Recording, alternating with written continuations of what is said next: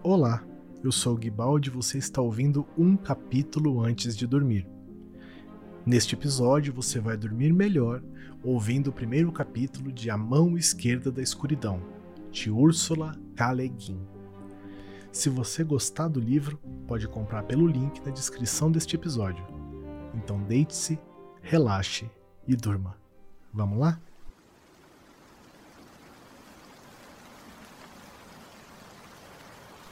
Capítulo 1 Um desfile em Erenhang Dos arquivos de Hain Transcrito do documento ansível 010110194342 Getten ao estacionário em Olu Relatório de Genli Ai Primeiro móvel em Getten Inverno Ciclo Hainiano 93 Ano Ecumênico 1490 a 97.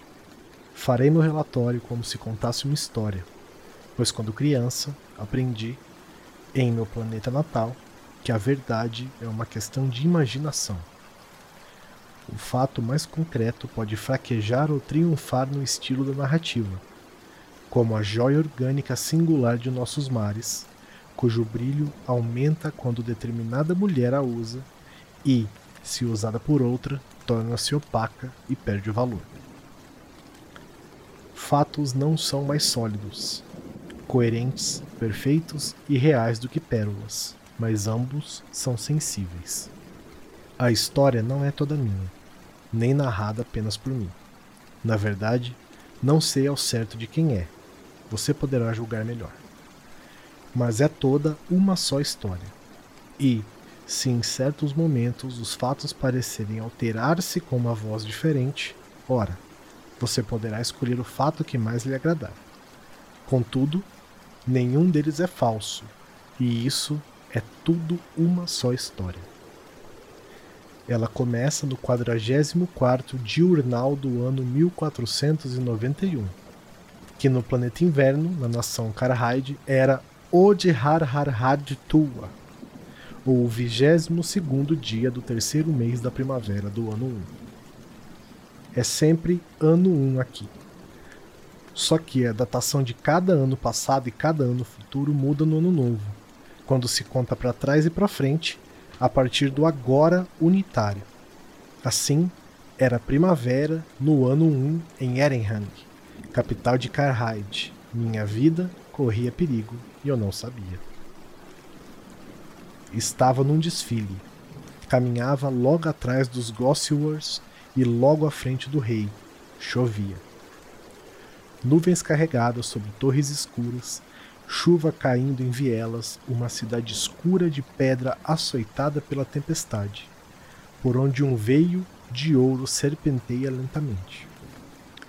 Primeiro vêm mercadores, potentados e artesãos da cidade de Erenhang, uma fileira após a outra, magnificamente vestidos, avançando na chuva tão à vontade como os peixes no mar. Seus rostos são calmos e atentos. Não marcham em compasso. É um desfile sem soldados, sequer soldados falsos. Em seguida vêm os nobres, prefeitos e representantes. Uma pessoa, cinco, quarenta e cinco ou quatrocentas, de cada domínio e codomínio de Karhide. Um cortejo enorme e pomposo movendo-se ao som de clarins, pedaços ocos de osso e madeira e da cadência simples e monótona de flautas elétricas.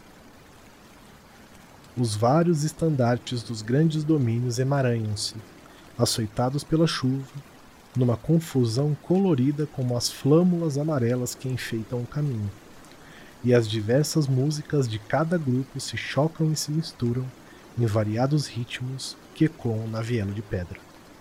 Em seguida, um grupo de malabaristas com esferas polidas de ouro que atiram para cima em voos reluzentes apanham e arremessam novamente, formando chafarizes de malabarismos brilhantes. Todas ao mesmo tempo, como se tivessem literalmente capturado a luz as esferas de ouro resplandecem como vidro. O sol está aparecendo por entre as nuvens. Em seguida, 40 homens de amarelo tocando Gosswars. O Gosswar, tocado somente na presença do rei, produz um som grotesco e sombrio.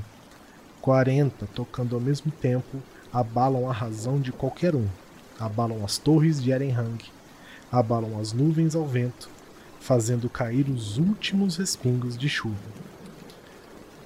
Se esta é a música real, não é de se admirar que os reis de Karhide sejam todos loucos. Em seguida, o destacamento real, guardas, funcionários e dignatários da cidade da corte, deputados, senadores, chanceleres, embaixadores, nobres do reino, nenhum deles marchando ou formando fileiras, mas caminhando com grande dignidade. E entre eles está o rei Argaven XV, de manto, camisa e culotes brancos, perneiras de couro da cor de açafrão e um pontiagudo barrete amarelo. Um anel de ouro no dedo é o seu único adorno e símbolo de sua posição. Atrás deste grupo, oito tipos fortes carregam a liteira real, a superfície coberta de safiras amarelas, na qual nenhum rei é carregado há séculos, uma relíquia cerimonial do muito tempo atrás. Junto à liteira caminham oito guardas com revólveres de incursão, também relíquias de um passado mais bárbaro, mas não vazias, e sim carregadas com projéteis de ferro macio. Morte caminha atrás do rei. Atrás da morte vêm os alunos das escolas de artesãos, das faculdades, dos ofícios e do lar do rei longas filas de crianças e jovens de branco, vermelho, dourado e verde, e finalmente alguns carros escuros, lentos e silenciosos, fecham o desfile. O grupo real, eu entre eles, reúne-se num palanque feito de tábuas novas, ao lado do inacabado arco da garganta do rio. O motivo do desfile é a conclusão desse arco, que completa a nova estrada e o novo porto fluvial de Erenhang. Uma grande operação de dragagem, construção e abertura de estrada que levou cinco anos e irá marcar o reinado de Argaven XV nos anais de Karhide. Estamos todos espremidos no palanque, em nossos pesados e úmidos trajes de gala. A chuva parou, o sol brilha entre nós o esplêndido, radiante, traiçoeiro sol de inverno. Comento com a pessoa à minha esquerda. Está quente. Muito quente. A pessoa à minha esquerda. Um cara raidiano, moreno e troncudo, de pesados cabelos lisos, vestindo um pesado manto de couro verde trabalhado em ouro, uma pesada camisa branca, pesados culotes e uma corrente no pescoço com pesados elos prateados da largura da mão. Esta pessoa, suando pesadamente, responde: Está mesmo. Ao nosso redor, enquanto nos apinhamos no palanque, estão os rostos das pessoas da cidade, voltados para cima como um monte de seixos marrons rutilando em mica com milhares de olhos atentos. Agora o rei sobe em uma prancha de tábuas que o conduz do palanque ao topo do arco, cujas pilastras, não unidas, elevam-se sobre a multidão, cais e rio. Enquanto ascende, a multidão se agita e fala em grande murmúrio. Arga vem! Ele não esboça a resposta. A multidão não espera nenhuma. Gosswords emitem um estrondoso som dissonante. Cessam. Silêncio. O sol brilha sobre a cidade, rio, multidão e rei. Pedreiros abaixo acionam um guincho elétrico e enquanto o rei sobe mais alto, a pedra-chave do arco é içada, passando por ele e em sua alça erguida encaixada e ajustada quase sem ruído, embora seja um bloco de várias toneladas na lacuna entre duas pilastras, tornando-as uma, uma coisa, um arco. Um pedreiro com e balde aguarda o rei. No alto do andaime, todos os outros operários descem em escadas de corda, como um enxame de pulgas. O rei e o pedreiro ajoelham-se. Lá no alto, entre o rio e o sol, cada um em seu pequeno espaço no andaime. Apanhando a pá, o rei começa a rejuntar com argamassa as juntas extensas da pedra-chave. Ele não dá, simplesmente, uma batida na pedra e devolve a pá ao pedreiro. Mas põe-se a trabalhar metodicamente. O cimento que usa tem uma cor rosada, diferente do resto da argamassa. E, após observar o rei abelha trabalhar por 5 ou 10 minutos, pergunta a pessoa à minha esquerda: As suas pedras-chave são sempre assentadas em cimento vermelho? Pois a mesma cor está em toda parte, na pedra-chave de cada arco da Ponte Velha, que paira lindamente sobre o rio, corrente acima do arco. Enxugando o suor de sua testa escura, o homem, homem, devo dizer, já que me referi a ele usando o gênero masculino, o homem responde: Muito tempo atrás, a pedra-chave era sempre assentada com argamassa de ossos moídos misturados com sangue. Ossos humanos, sangue humano. Sem o vínculo de sangue, o arco cairia, você sabe. Usamos sangue de animais hoje em dia. Era esse seu modo frequente de falar, franco, mas cauteloso. Irônico, como se sempre consciente de que vejo e julgo como um alienígena. Consciência estranha para alguém de uma raça tão isolada e em tão alto escalão. Ele é um dos homens mais poderosos do país. Não tenho certeza do equivalente histórico apropriado de sua posição. Vizir, primeiro-ministro ou conselheiro. O termo carhaidiano para o posto significa o ouvido do rei. É senhor de um domínio e nobre do reino, manipulador de grandes eventos. Seu nome é Teren Harth en Ir Straven. O rei parece ter terminado seu trabalho de pedreiro, e me alegro. Mas atravessando sob a curva do arco em sua teia de tábuas, ele começa a trabalhar do outro lado da pedra-chave, que, afinal, tem dois lados. Não adianta ser impaciente em Carhide. Eles são tudo menos um povo fleumático. Contudo, são obstinados, são pertinazes. Terminam de rejuntar as juntas. A multidão na margem do Cés anima-se a ver o rei trabalhando. Mas estou entediado com o calor. Jamais havia sentido calor em inverno. Jamais sentirei de novo. Entretanto, não consigo apreciar o evento. Estou vestido para a era glacial e não para o calor do sol, em camadas e mais camadas de roupas tecidas em fibra vegetal, fibra artificial, peles, couro, uma armadura maciça contra o frio, dentro da qual, agora, murcho como uma folha de rabanete. Para me distrair, olho a multidão e outros participantes do desfile ao redor do palanque os estandartes de seus domínios e clãs pendurados, imóveis e brilhantes sob a luz do sol. E displicentemente pergunta ao Straven o que esse estandarte significa. E aquele e aquele outro. Ele conhece todos que pergunto, embora haja centenas, alguns de domínios remotos, lares e tribos da fronteira da tempestade Perim e da terra de Kern. Eu mesmo sou da terra de Kern, ele diz, quando me admiro com seu conhecimento. De qualquer forma, é minha função conhecer os domínios. Eles são Karhide. Governar esta terra é governar seus nobres. Não que isso já tenha sido feito. Conhece o ditado: Karahain não é uma nação, mas uma briga de família? Não conheço, e suspeito que Straven o tenha inventado. A frase tem sua marca.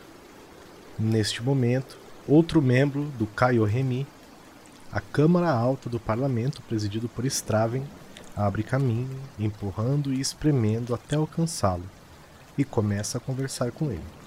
Trata-se do primo do rei, Pemerharg Her Irtibi.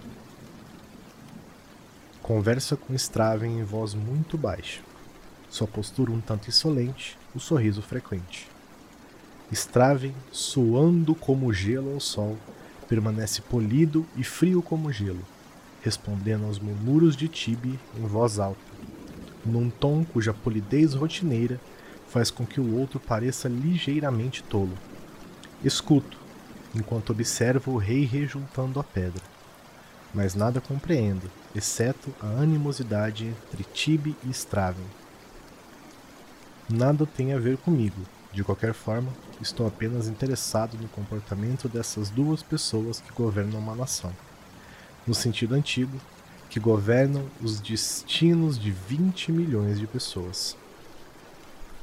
O poder tornou-se algo tão sutil e complexo nos caminhos tomados por Ecumen que só uma mente sutil consegue enxergar seu funcionamento. Aqui, o poder ainda está limitado, ainda visível. Em Straven, por exemplo, sente-se o poder do homem como uma extensão de seu caráter. Ele não pode fazer um gesto à toa ou dizer uma palavra que não será ouvida. Ele sabe disso. E esse conhecimento lhe dará mais realidade do que tem a maioria das pessoas. Uma solidez de existência, uma substancialidade, uma grandeza humana. Sucesso traz mais sucesso. Não confia em Straven cujas motivações são sempre obscuras. Não gosto dele, contudo, sinto e reajo à sua autoridade tão seguramente quanto ao calor do sol. No mesmo instante que penso, o sol deste mundo turva-se por entre as nuvens, que se acumulam novamente, e logo uma pancada forte e esparsa de chuva cai rio acima, respingando nas multidões da margem, escurecendo o céu. Enquanto o rei desce na prancha, a luz atravessa as nuvens uma última vez, e sua figura branca e o grande arco sobressaem por um instante, vívidos e esplêndidos contra o sul escurecido pela tempestade. Um vento frio chega cortando a rua Porto e Palácio. O rio torna-se cinzento, as árvores da margem estremecem. O desfile acabou. Meia hora depois, está nevando. Enquanto o carro do rei subia a rua Porto e Palácio e as multidões começavam a mover-se como seixos rolados numa lenta maré, Straven virou-se para mim e disse: Ceia comigo esta noite, senhorai? Aceitei, mais com surpresa do que com prazer. Straven me ajudara muito nos últimos seis ou oito meses mas não esperava ou desejava uma demonstração de favor pessoal, como um convite para ceia em sua casa. Hargiren Iritibi ainda estava próximo, ouvindo a conversa, e percebi que Straven queria que o convite fosse ouvido por ele. Irritado com essa percepção de intriga efeminada, saí do palanque e me perdi em meio à turba. Para isso, de certa forma, me encolhendo e me escondendo. Não sou muito mais alto do que a média dos guetenianos, porém a diferença é mais visível na multidão. É ele, olhe lá, lá está o enviado. Claro que isso fazia parte do meu trabalho, mas uma parte que se tornou mais difícil, não mais fácil. Com o tempo, cada vez mais desejava o anonimato, a uniformidade suplicava para ser como os outros. Dois quarteirões acima da rua das cervejarias, virei em direção ao meu alojamento e, de repente, lá onde a multidão se dissipava, encontrei Tibi caminhando ao meu lado. Um evento impecável, disse o primo do rei, sorrindo para mim. Seus dentes longos, limpos, amarelos, apareciam e desapareciam num rosto amarelo, todo marcado por rugas finas e suaves, embora não fosse velho. Um bom augúrio para o sucesso do novo porto, respondi. Sim, de fato, mais dentes. A cerimônia da pedra-chave foi muito impressionante. Sim, de fato. Aquela cerimônia é um legado do muito tempo atrás, mas, sem dúvida, o Sr. Straven explicou tudo isso. O Sr. Straven é muito prestativo. Tentava falar insipidamente, mas tudo o que dizia Tibi parecia assumir um duplo sentido. Ah, de fato, muito mesmo, disse Tibi. O Sr. Straven é de fato famoso por sua gentileza para com estrangeiros. Sorriu novamente, e cada dente parecia ter um significado. Duplo, múltiplo, 32 significados diferentes. Poucos estrangeiros são tão estrangeiros quanto eu, Sr. Tibi. Fico muito grato pela gentileza. Sim, de fato, de fato.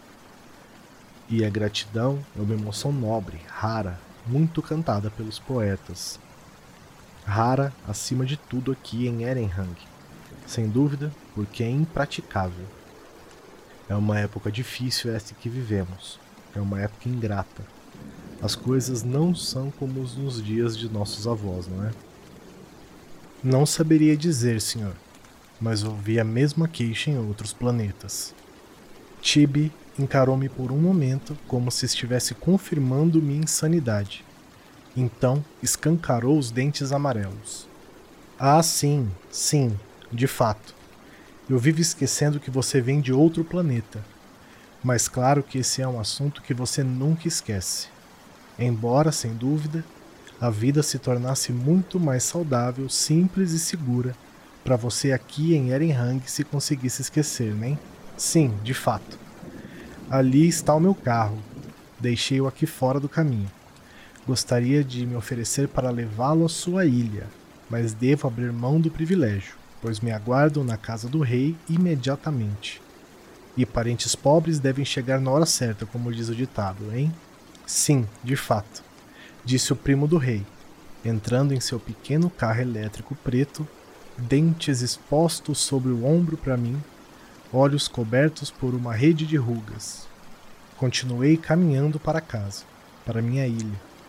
O jardim da frente revelava-se, agora que a última neve de inverno derretera e as portas de inverno, três metros acima do chão, permaneceriam lacradas por alguns meses até que o outono e a neve forte retornassem. Na lateral do prédio, na lama, no gelo e em meio ao rápido, suave e viçoso crescimento primaveril do jardim, um casal de jovens conversava em pé. Suas mãos direitas entrelaçavam-se, estavam na primeira fase do Kemer. A neve volumosa e macia dançava à sua volta, os pés descalços na lama gelada, mãos entrelaçadas, olhos nos olhos, primavera em inverno. Jantei em minha ilha, e, ao soar a quarta hora nos gongos da torre Remini, estava no palácio, pronto para a ceia. Carridianos fazem quatro refeições sólidas ao dia: café da manhã, almoço, jantar e ceia, além de diversos lanches e merendas casuais entre elas. Não existem animais de grande porte que forneçam carne em inverno, nem produtos derivados de mamíferos, leite, manteiga ou queijo. Os únicos alimentos ricos em proteínas e carboidratos são diversos tipos de ovos, peixes e castanhas e os cereais rainianos. Uma dieta pobre para um clima tão rigoroso. Por isso, as pessoas se reabastecem com frequência. Eu me acostumara, assim, a comer a intervalos de poucos minutos. Somente mais tarde, naquele ano, descobri que os guetenianos haviam aperfeiçoado não apenas a técnica de se empanturrar incessantemente, mas também de passar fome indefinidamente. A neve ainda caía, uma amena nevada de primavera, muito mais agradável do que a chuva ininterrupta do degelo de pouco antes. Tomei meu caminho para e pelo palácio na escuridão pálida e tranquila da neve perdendo-me apenas uma vez. O Palácio de Erenhang é uma cidade dentro da cidade, uma vastidão murada de palácios, torres, jardins, pátios, claustros, pontes cobertas, túneis sem teto, pequenas florestas e fortes com calabouços. O produto de séculos de paranoia em grande escala. Sobre tudo isso elevam-se os muros sombrios, vermelhos e elaborados da casa real, que, embora em constante uso, não é habitada por mais ninguém além do próprio rei. Todos os outros, criados, equipes de trabalho, nobres, ministros, parlamentares, guardas ou quem quer que seja, dormem em outro palácio, forte, caserna ou casa no interior das muralhas. A casa de Straven, sinal de favor pessoal do rei, era a residência vermelha da esquina, construída há 440 anos para Harmes, amado Cameron de Emhan III, cuja beleza é ainda celebrado, e que foi raptado, mutilado e devolvido imbecilizado por mercenários da facção interna. Emhan III morreu 40 anos depois, ainda descarregando vingança sobre a nação infeliz. Emhan, o desditoso. A tragédia tão antiga que seu horror desbotou, e apenas um certo ar de incredulidade e melancolia continua impregnado nas pedras e sombras da casa. O jardim era pequeno e murado.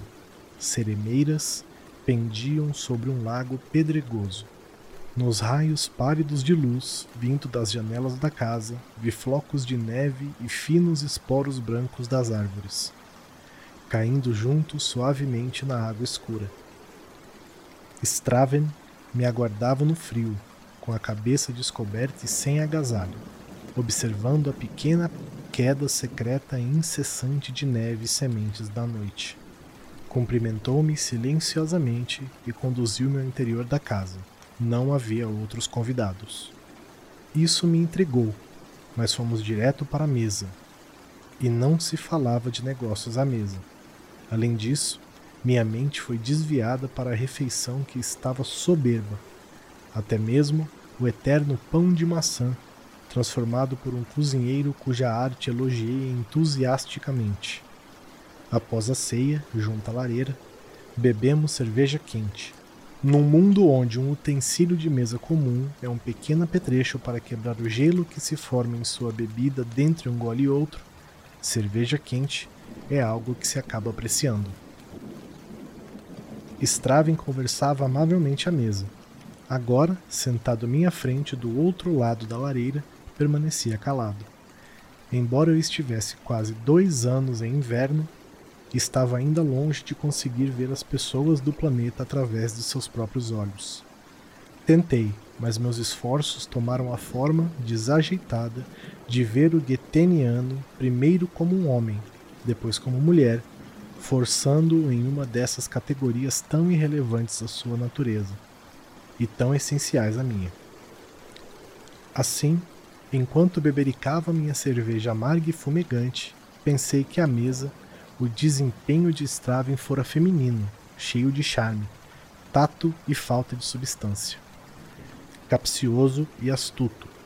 Seria, na verdade, essa feminilidade suave e dócil que me fazia desgostar e desconfiar dele?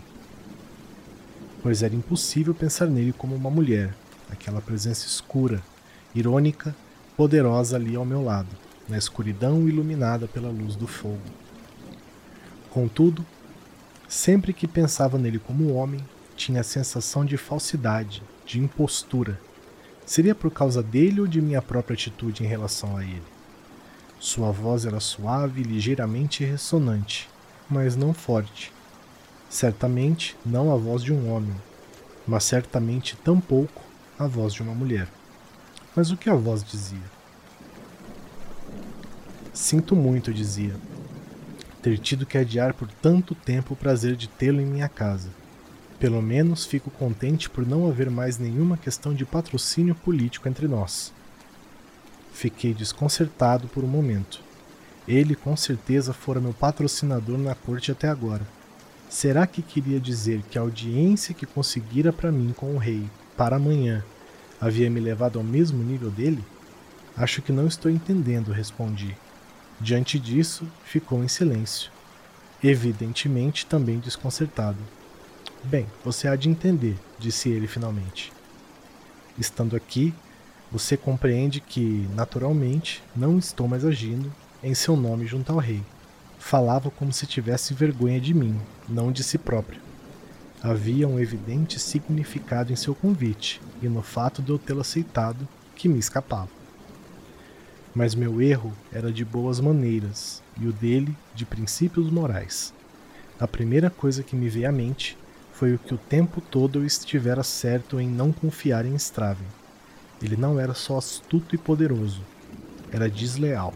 Por todos os meses em Erenhang tinha sido ele a me ouvir, a responder minhas perguntas, a enviar médicos e engenheiros para verificar a condição alienígena do meu corpo e da minha nave, a me apresentar as pessoas que eu precisava conhecer, gradualmente elevando-me do status, em meu primeiro ano, de curiosidade monstruosa para o atual estágio de reconhecimento como misterioso enviado prestes a ser recebido pelo rei.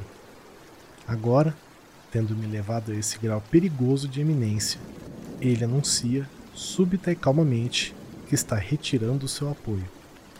Você me fez confiar no seu apoio. Foi um equívoco. Quer dizer que, ao conseguir essa audiência, não apoiou minha missão junto ao rei. Como você. Tive a sensatez para parar antes de tinha prometido. Não posso. Fiquei muito irritado, mas não percebi nele sinal de irritação ou tentativa de se justificar. Poderia me dizer por quê? Após alguns instantes, disse: Sim. E então fez outra pausa. Durante a pausa, comecei a pensar que um alienígena inepto e indefeso não deveria exigir explicações do primeiro-ministro de um reino. Sobretudo, quando esse alienígena não compreende e talvez jamais compreenderá as bases do poder e o funcionamento do governo do dito reino. Sem dúvida, era tudo uma questão de chifre gretor. Prestígio, aparências, posição, orgulho, o intraduzível e importantíssimo princípio de autoridade social em Karhide e em todas as civilizações de Getten. E, se era esse o caso, eu certamente não entenderia. Você ouviu o que o rei me disse durante a cerimônia de hoje? Não. Straven curvou-se para frente em direção à lareira, ergueu o jarro de cerveja das brasas e encheu novamente minha caneca. Não disse mais nada, então continuei. O rei não disse a você nada que estivesse ao alcance dos meus ouvidos. Nem dos meus, disse ele. Finalmente percebi que estava deixando escapar mais um sinal. Censurando seus rodeios efeminados, eu disse: Está tentando me dizer, Senhor Straven, que você não tem mais o favor do rei? Acho que então ficou irritado, mas não disse nada que o demonstrasse. Apenas: Não estou tentando lhe dizer nada, Sr. Ai. Por Deus, gostaria que estivesse. Olhou para mim com curiosidade. Pois bem, coloquemos da seguinte forma Existem algumas pessoas na corte que têm, em duas palavras, o favor do rei, mas não são a favor da sua presença nem de sua missão aqui. Então você, mais que depressa, junta-se a eles e me trai para salvar a própria pele. Pensei, mas não adianta dizê-lo. Straven era um cortesão, um político, e eu um tolo por ter confiado nele. Mesmo numa sociedade bissexual, o político muitas vezes é menos que um homem. O fato de me ter convidado para jantar demonstrava ter pensado que eu aceitaria sua traição com a mesma facilidade com que ele cometera. Evidentemente, manter o prestígio era mais importante do que ser honesto. Então resolvi dizer: Sinto muito que sua gentileza comigo tenha lhe trazido problemas. Humilhação, retribuindo o mal com o bem, desfrutei uma fugaz sensação de superioridade moral, embora não por muito tempo. Ele era muito imprevisível. Recostou-se em seu assento, e a luz rubra do fogo da lareira repousou em seus joelhos e em suas mãos elegantes, fortes, pequenas, e na caneca prateada que segurava. Mas deixou o rosto na sombra, um rosto escuro, sempre sombreado pelo cabelo grosso e curto pelos pesados cílios e sobrancelhas e por uma sombria serenidade na expressão. Alguém consegue ler um rosto de um gato, de uma foca, de uma lontra? Alguns guetenianos, pensei, São como esses animais de olhos profundos, brilhantes, que não mudam a expressão quando alguém fala com eles. Criei problemas para mim mesmo, respondeu, por um ato que nada teve a ver com você, Sr. Ai. Você sabe que Karhai e Orgoren disputam uma faixa de terra em nossa fronteira em Northfall, perto de Sassinoth. O avô de Argaven reivindicou o Vale Sinoth para Karhide e os comensais nunca reconheceram a reivindicação. Quanto mais neve numa nuvem só, mais densa ela se torna.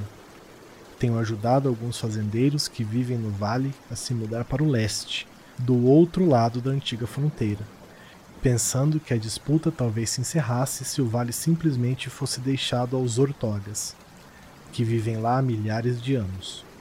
Estive na administração de Norfolk há alguns anos e conheci alguns desses fazendeiros. Não gosto de pensar que podem ser atacados e mortos, ou enviados às fazendas voluntárias em Orgorém.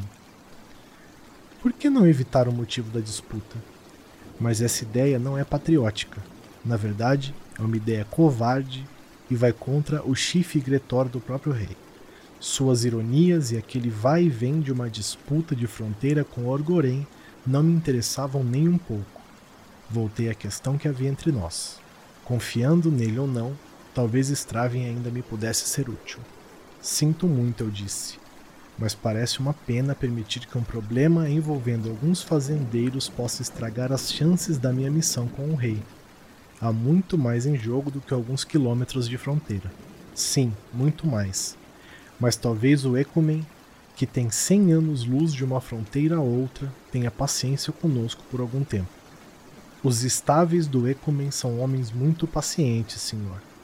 Vão esperar 100, 500 anos até que Karhide e o restante de Getten deliberem e decidam se desejam unir-se ao restante da humanidade.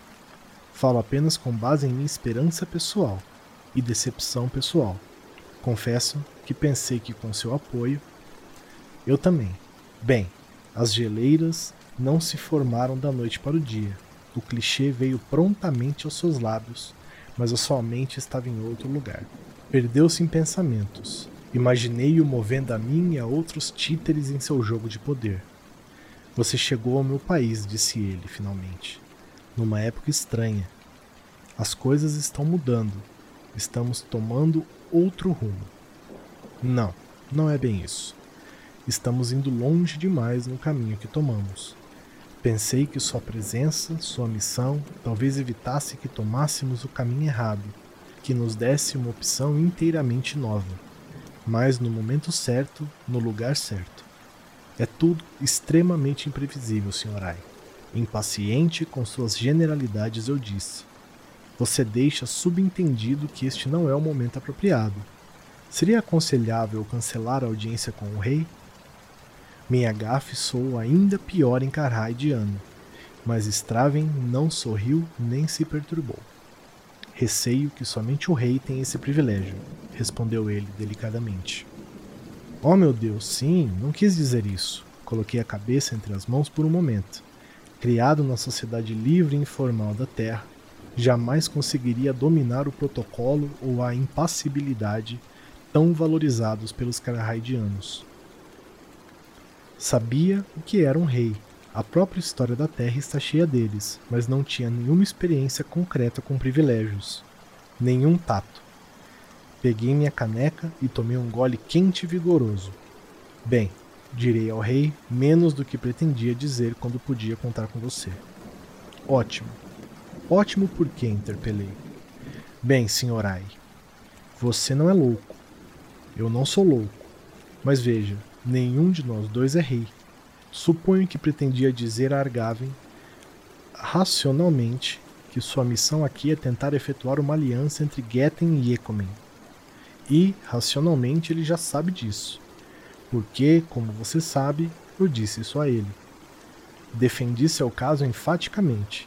Tentei despertar o interesse dele por você. Foi um equívoco, foi inoportuno. Esqueci, por conta de meu próprio interesse em você, que ele é um rei e não vê as coisas racionalmente, mas como rei. Tudo o que eu lhe disse significa simplesmente que o poder dele está ameaçado, que seu reino é um grão de poeira no espaço, é uma piada para homens que governam uma centena de planetas. Mas o Ecumen não governa, ele coordena. Seu poder é exatamente o poder de seus estados e planetas membros. Ao aliar-se ao Ecumen, Karhide se tornará infinitamente menos ameaçado e mais importante do que jamais foi. Straven não respondeu por algum tempo. Ficou sentado contemplando o fogo, cujas chamas tremeluziam e refletiam em sua caneca e na corrente prateada larga e brilhante sobre seus ombros, sinal de sua posição. A velha casa estava silenciosa ao nosso redor. Um criado havia servido a refeição, mas os carraidianos, não tendo nenhuma instituição de escravidão ou servidão pessoal, contratam serviços, não pessoas, e os criados tinham partido para suas próprias casas aquela noite. Um homem como Straven deveria ter guardas de segurança por perto em algum lugar, pois assassinato político é uma instituição muito viva em Carhide. No entanto, eu não tinha visto ou ouvido nenhum. Estávamos a sós. Estava a sós com um estranho, no interior de um palácio escuro, numa cidade estranha cheia de neve, em plena era glacial de um mundo alienígena. Tudo o que eu dissera Nesta noite, desde que chegara ao inverno, subitamente me pareceu estúpido e inacreditável. Como pude esperar que aquele, ou qualquer outro homem, acreditasse em minhas histórias sobre outros planetas, outras raças e governo vagamente benévolo em algum lugar do espaço sideral? Era tudo absurdo. Eu havia surgido em Karahide numa nave esquisita e era fisicamente diferente dos Getenianos em alguns aspectos. Isso exigia explicações. Mas minhas explicações eram absurdas. Nem eu acreditei em mim mesmo naquele momento. Eu acredito em você, disse o estranho, o alienígena a sós comigo. E tão absorto estava em meus próprios pensamentos que olhei espantado para ele. Receio que Argaven também acredite, mas não confie em você, em parte porque não confia mais em mim. Cometi erros, fui negligente. Não posso mais pedir que você confie em mim também, já que o coloquei em risco. Esqueci o que é um rei. Esqueci que o rei, aos seus próprios olhos, é Karhide. Esqueci o que é patriotismo e que o rei é, por necessidade, o perfeito patriota. Deixe-me perguntar uma coisa, Sr. Ai. Você sabe por experiência própria o que é patriotismo? Não. Respondi aturdido pela força daquela personalidade intensa que repentinamente voltava-se para mim. Acho que não sei. Se por patriotismo você não queria dizer amor pela própria terra, pois isso com certeza eu sei o que é. Não, não quero dizer amor quando falo em patriotismo. Quero dizer medo, medo do outro e suas expressões políticas não poéticas. Ódio, rivalidade, agressão. Cresce dentro de nós esse medo. Cresce dentro de nós ano após ano. Fomos longe demais nesse caminho. E você, que vem de um mundo que deixou as nações para trás há séculos, que mal sabe do que estou falando, que nos mostra um novo caminho, interrompeu. Após algum tempo, continuou sob controle novamente, calmo e educado. É por causa do medo que me recusa a exortar o rei a favorecer sua causa agora. Mas não medo por mim mesmo, Sr. Ai. Não estou agindo patrioticamente, afinal, existem outras nações em Getten. Eu não fazia ideia de onde ele queria chegar, mas tinha certeza que não queria dizer o que parecia estar dizendo. De todas as almas soturnas, perturbadoras e enigmáticas que havia conhecido naquela cidade gelada, a dele era a mais soturna. Não iria entrar naquele jogo labiríntico. Não respondi nada. Após algum tempo, continuou, um tanto cautelosamente. Se entendi bem, seu Ecumen dedica-se essencialmente ao interesse geral da humanidade Hoje, por exemplo, os orgotas têm experiência em submeter os interesses locais ao interesse geral. enquanto Karahide não tem experiência nenhuma, e os comensais de Orgoren são, em sua maioria, homens sãos, ainda que ignorantes, enquanto o rei de Karahide não é apenas louco, mas bastante estúpido. Estava claro que Straven não tinha lealdade alguma. Respondi com certa repugnância. Se é assim, deve ser difícil servi-lo. Não sei se já servi ao rei, disse o primeiro-ministro do rei. Ou se algum dia tive a intenção de servi-lo. Não sou servo de ninguém. Um homem deve projetar sua própria sombra. Os gongos da torre Henry soaram à sexta hora, meia-noite, e usei-os como pretexto para partir. Enquanto vestia meu casaco no vestíbulo, ele disse: Perdi minha oportunidade por hora, pois suponho que você vá partir de Erenhang. Por que supunha tal coisa? Mas acredito que chegará o dia em que poderei lhe fazer perguntas novamente. Há tantas coisas que gostaria de saber a respeito do diálogo mental, em particular, você mal começou a me explicar. Sua curiosidade parecia perfeitamente genuína. Ele tinha a insolência dos poderosos. Suas promessas de ajuda também tinham parecido genuínas. Eu disse sim, claro, quando ele quisesse. E este foi o fim daquela noite. Acompanhou-me pelo jardim até a saída. A neve caía sob a luz da lua de Getten, grande, sombria, avermelhada.